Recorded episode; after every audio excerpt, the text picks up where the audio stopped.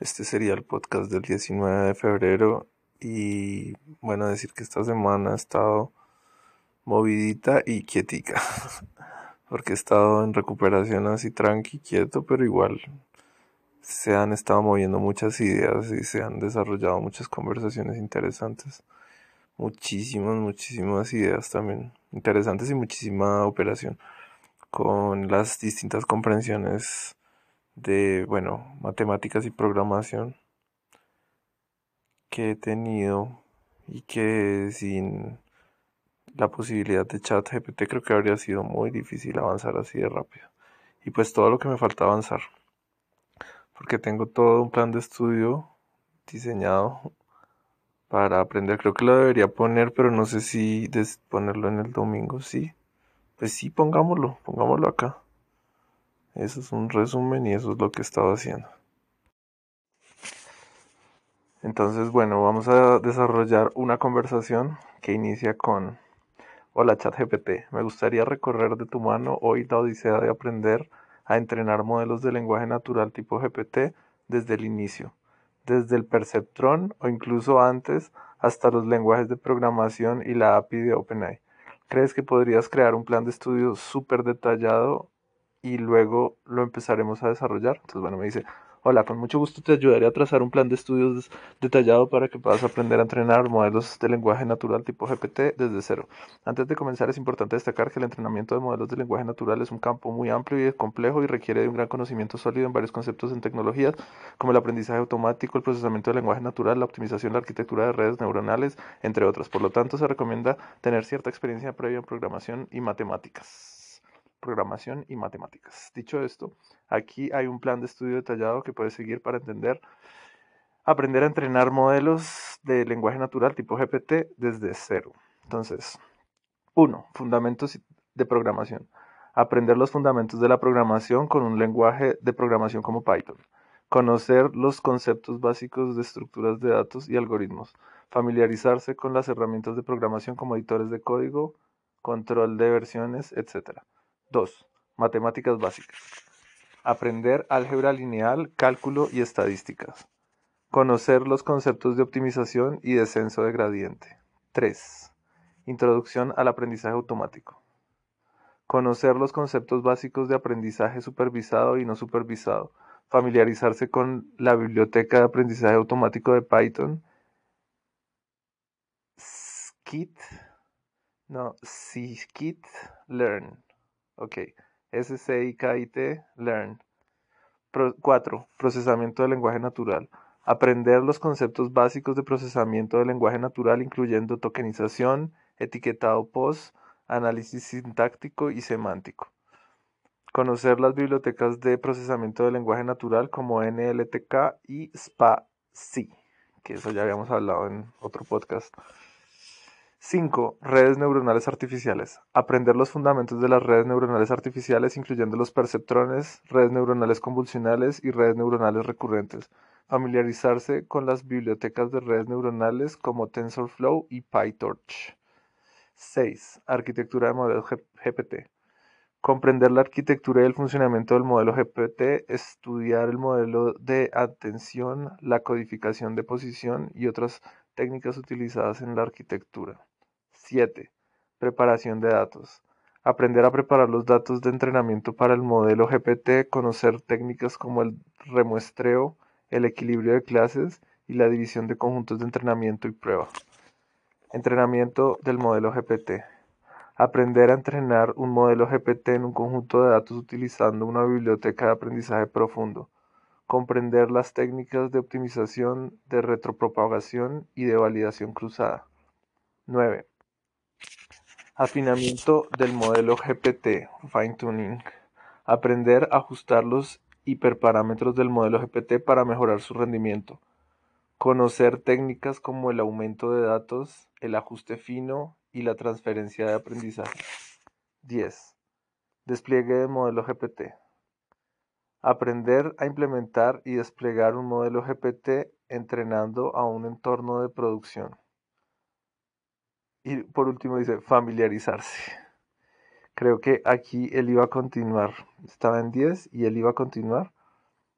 Pero bueno, yo ya le hice otra pregunta porque igual ya eran muchas cosas y vamos a empezar desde el principio. Entonces hagamos un recorrido en orden por cada uno de los puntos que mencionas, de modo que empieces, empiece a encontrar mis debilidades, que son muchas, pero estoy dispuesto a superarlas. Empecemos por los fundamentos de Python. No quiero que me menciones, que me recomiendes otros recursos, sino quiero abordarlos todos contigo, le digo yo. Claro, aquí estoy para ayudarte en lo que necesitas. Comencemos por el primer punto. Los fundamentos de programación con Python son, yo creo que voy a leer esto y no voy a desarrollarlo porque uy, esta, esta conversación ha sido demasiado larga y, y muy es muy buena, de verdad. Podría, pues yo no sé si valdría la pena de verdad sacar otro tipo de episodios donde, donde se desarrollara esto en una conversación, quizás poniéndole una voz a, a GPT y poniéndome una voz y, o narrándolos yo también. pero creo que puede ser muy valioso. Entonces me dice, para aprender los fundamentos de programación en Python podemos dividirlo en los siguientes temas. 1. Variables y tipos de datos.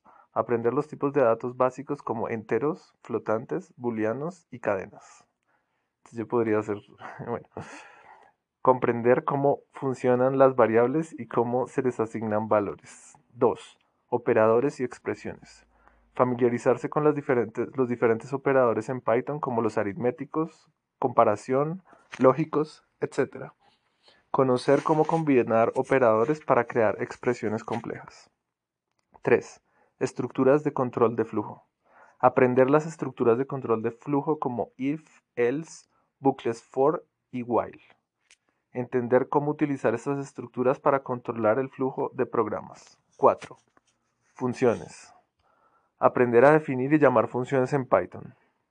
Conocer cómo las funciones pueden tomar argumentos y devolver valores. Listas, tuplas y diccionarios. Estas son las 5.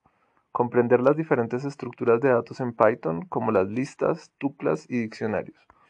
Conocer cómo acceder a manipular y manipular los elementos de estas estructuras de datos. 6. Archivos. Aprender a leer y escribir archivos en Python. Conocer cómo manipular archivos de texto y archivos binarios. Uy, archivos binarios. Ok. Bueno, yo llegué hasta tuplas. Ah, hasta ahí voy de... Oiga, sí, yo dejé de estudiar esto y luego me salté a matemáticas. Bueno, variables y tipos de datos. Comenzar por la documentación oficial, Python. Entonces, bueno, aquí empieza él a desarrollar cada uno un poquito más, pero entonces yo me adelanté y le dije, explícame los tipos de datos. Entonces ahí empieza enteros, flotantes, cadenas, booleanos, ta, ta, ta. Bueno, empiezo a desarrollar cada uno de los temas que diferencia entre una lista y un array. Eh, bueno, le hago mis propias preguntas también. ¿Por qué nombraste los arrays arriba? ¿Por qué no nombraste los arrays en la primera? Si en la primera no, no me mostró mm, los tipos de datos. En los tipos de datos cuando me dijo enteros, flotantes, cadenas, todo esto no me dijo arrays. Entonces hizo sus grupos generales. Bueno, aquí, uy, no sé si leer esto porque estos... ¿Qué diferencias hay entre listas y arrays? Entonces aquí seguíamos. ¿Por qué nombraste ta ta ta?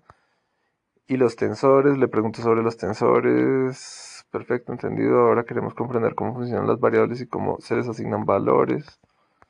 Empieza a darme algunos ejemplos en código. Y aquí empieza a desarrollar todas las distintas. Bueno, no, yo creo que esto tendremos que adelantarlo muchísimo. Quisiera llegar al punto de matemáticas. Sí.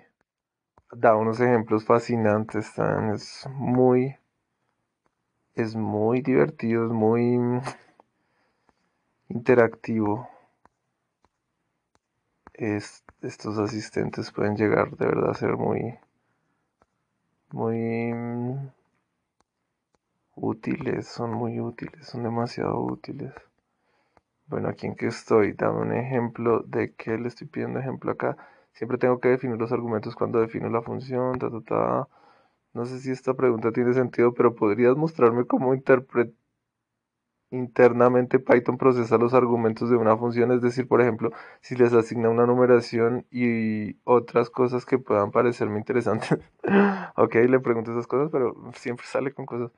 Sí, por supuesto. Python cuando define una función, los argumentos se procesan y se almacenan en estructuras llamadas tuplas de argumentos, también conocidas como tuplas args o argumentos posicionales. La tupla de argumentos contiene los valores del argumento que se pasaron en la función en orden en que se pasaron. Es posible acceder a los valores de tupla de argumentos utilizando sintaxis de indexación de tupla, por ejemplo, args entre paréntesis cuadrado cero, para acceder al primer argumento. También están, bueno, todos los asteriscos y todo eso que no sale acá, pero mm, por acá en el futuro sale, sí, asterisco args, asterisco kw args y dame un ejemplo completo de estas variables dentro de los argumentos. Y aquí, bueno, seguimos, seguimos, seguimos. ¿Y cuando empezamos con la matemática? ¿Será que esto está en otro? Listo, aquí le empecé. Estupendo. Creo que ya hemos hecho un recorrido por los fundamentos de programación y me faltó algo que no vi. Ahora necesito, necesitaré mucha, mucha práctica. Pero antes de empezar con la práctica me gustaría mejorar mis comprensiones en matemáticas. Vamos a aprender álgebra lineal desde lo más básico, creando un plan de estudios. Y ahí me creo un plan de estudios, números y operaciones básicas, vectores, espacios vectoriales, sistemas de ecuaciones, matrices, determinantes, valores propios y vectores propios, aplicaciones de álgebra lineal. Álgebra lineal de Stanley, curso de línea, bueno, ahí me está hablando como de recursos, pero no, yo lo voy a tomar completamente con ella y ya empiezo a desarrollarlo. Y me habla de este P PEMDAS, que es lo de mm, paréntesis, exponentes, multiplicaciones, divisiones, adiciones y sustracciones. Para el orden de la resolución de ecuaciones, bueno, y empiezo a desarrollar todo este tema. Frey le, le desarrolló y le, le, voy dando como el paso a paso y e, e, ella me va corrigiendo, me pone propios problemas, me puede inventar problemas en, en distintas áreas específicas que yo se los pida me da ejemplos de códigos y de programas que, tienen que ver, por ejemplo, con matemática griega o con problemas antiguos. Por ahí llegamos a los nueve capítulos de, de la dinastía Han antes del 200 antes de Cristo y después, donde nos dice cómo se utilizaba la matemática en China para para mm, distintos problemas de impuestos, de repartición de herencias, de divisiones de granos, de cálculos de alturas.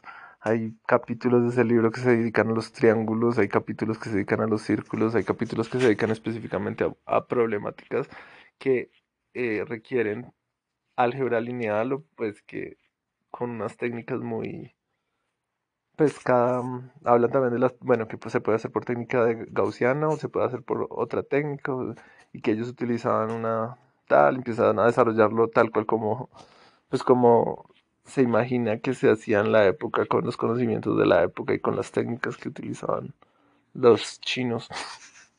¿Qué más pasó interesante acá? Por ahí me hablaban del, de un documento en arcilla de 1900 que tenía parte del teorema de Pitágoras.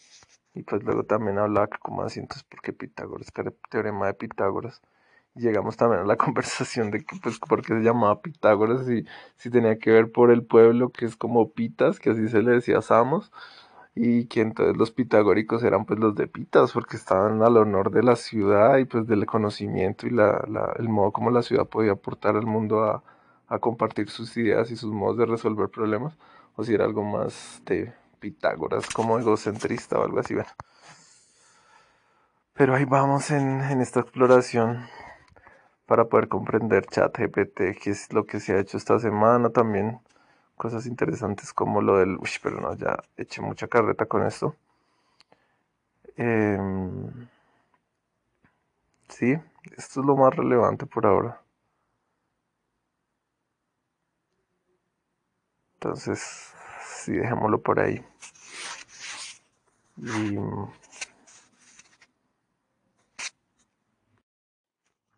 Sé que tengo que encontrar un modo para sacar más información porque esto es mucha abundancia, todo lo que se está generando continuamente. Entonces hay tantos voluntarios, hay tantas herramientas, hay tantas cosas, pero también hay tanto desperdicio en el modo como uno interactúa con las relaciones, a veces que quitan tanto tiempo y la gente no tiene como una claridad, como una asertividad en el modo de medirse en el uso del tiempo, como que es...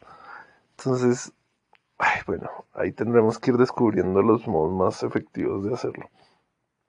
Pero, pero bien, es siempre hacia, hacia adelante y hay mucha, mucha, mucha, mucha, mucha, mucha cosa que hacer y mucha abundancia y también mucho desperdicio, pero como que el desperdicio es el modo que tiene el universo de, de interactuar también. Entonces, pues, seguir entendiéndolo y, y ahí vamos